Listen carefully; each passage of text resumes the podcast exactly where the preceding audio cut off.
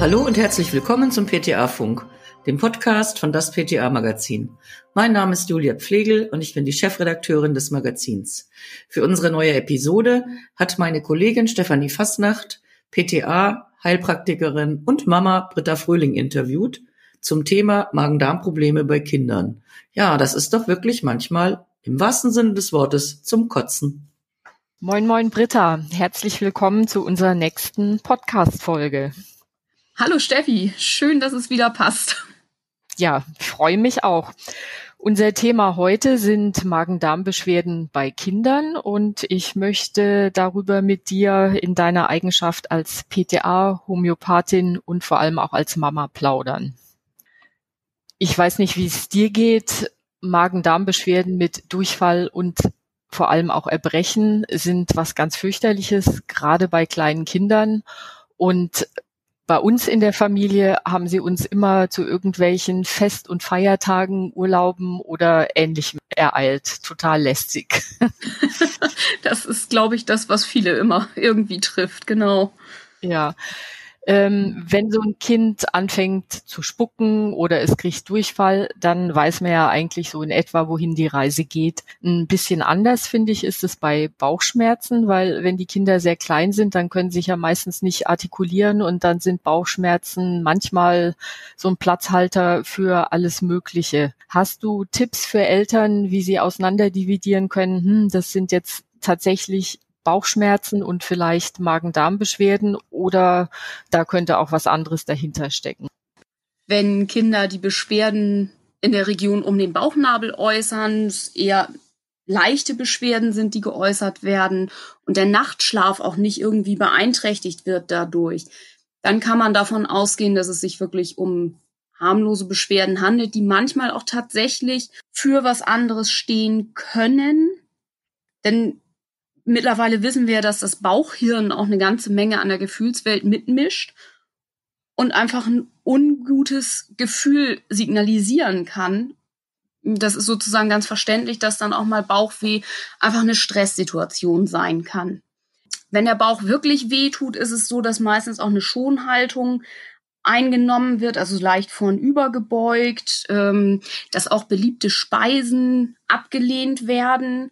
Dann kann man sie eben nicht mit Schokolade oder dem Lieblingsessen ködern, sondern dann wird wirklich gesagt, nee, ich möchte jetzt nichts essen. Anders ist es, wenn richtig heftige Schmerzen auftreten, die auch eine ganz bestimmte Lokalisation haben, die irgendwo weg vom Bauchnabel ist, die genau beschrieben werden kann. Das ist immer so ein Alarmzeichen, wo man sagt, Mensch, da sollten wir jetzt doch mal auch zügig zum Arzt, dass das abgeklärt wird.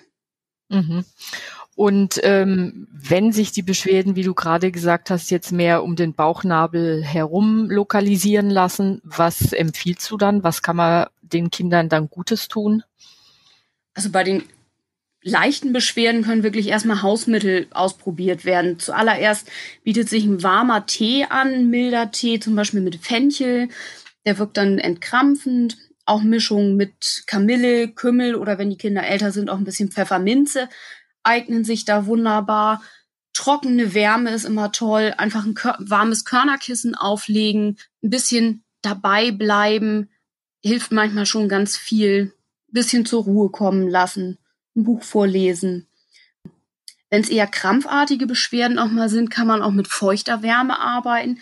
Da wird dann ein warmer Wickel aufgelegt. Das heißt, man macht ein schön warmes, ähm, feuchtes Innentuch fertig die Temperatur bestimmt immer das Kind. Also nicht sagen, das darf jetzt ruhig heiß sein. Nein, wenn das Kind sagt, es ist zu heiß, dann ist es zu heiß, muss noch ein bisschen abkühlen.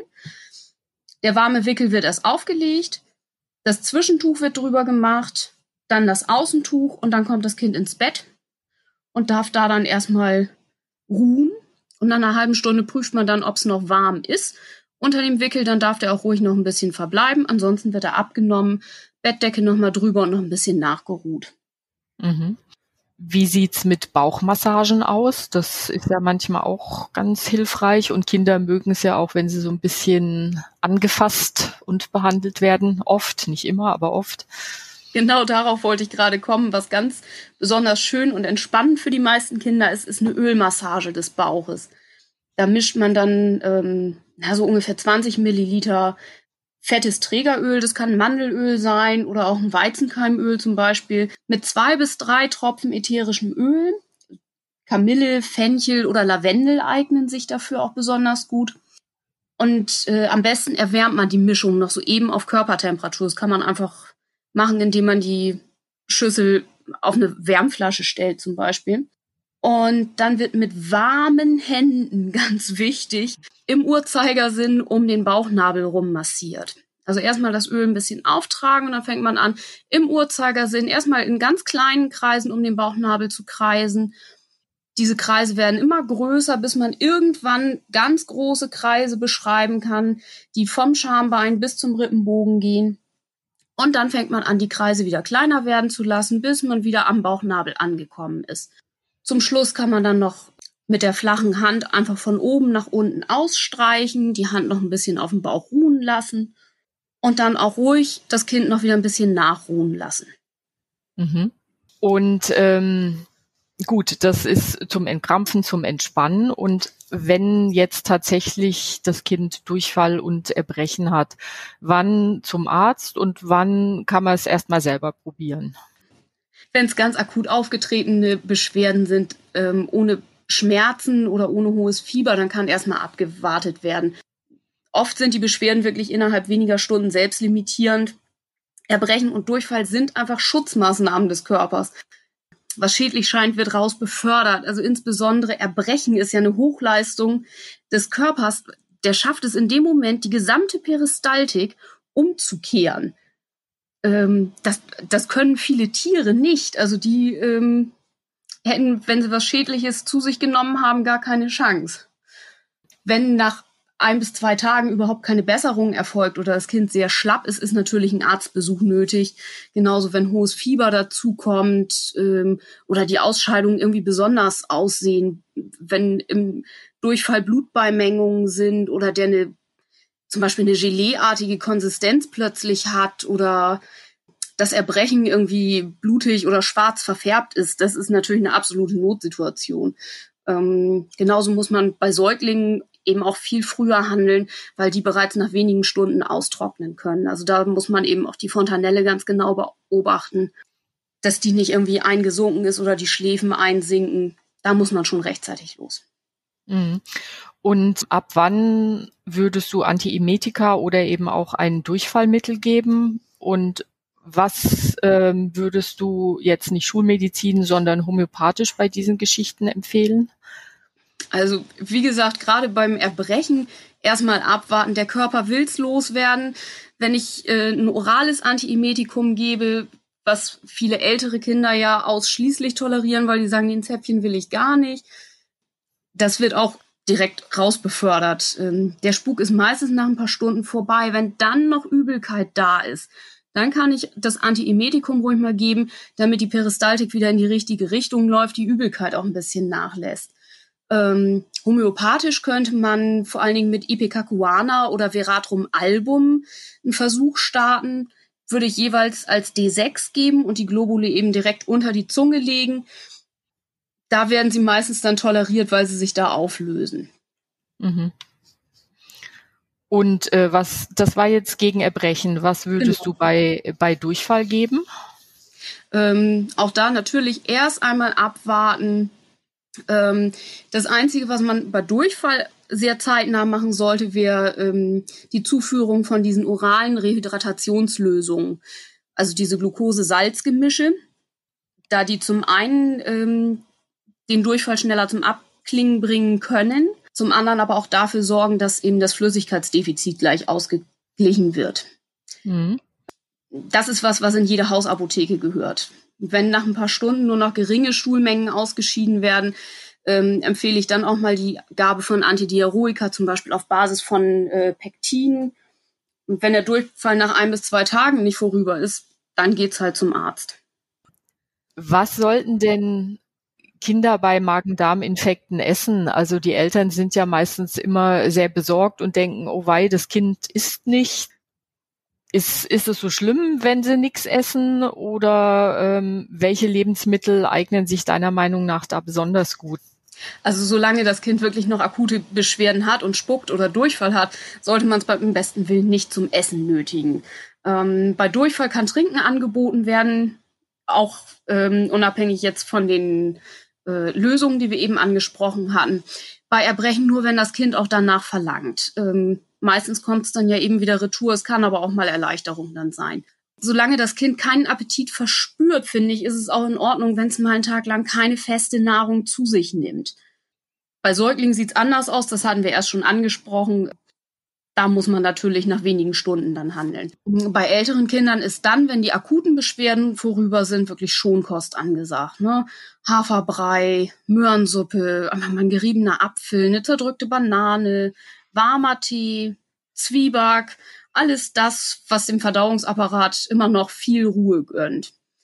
Das Einzige ist, wenn wirklich Heißhunger auf ein bestimmtes Lebensmittel oder auf ein Getränk geäußert wird, dann lohnt sich manchmal wirklich der Versuch, dem einfach nachzugeben, auch wenn man manchmal denkt, so um Gottes Willen, das ist jetzt echt das Letzte, was man da jetzt trinken sollte. Zum Beispiel ein saurer Orangensaft oder so. Aber manchmal meldet der Körper eben darüber auch, genau das brauche ich jetzt.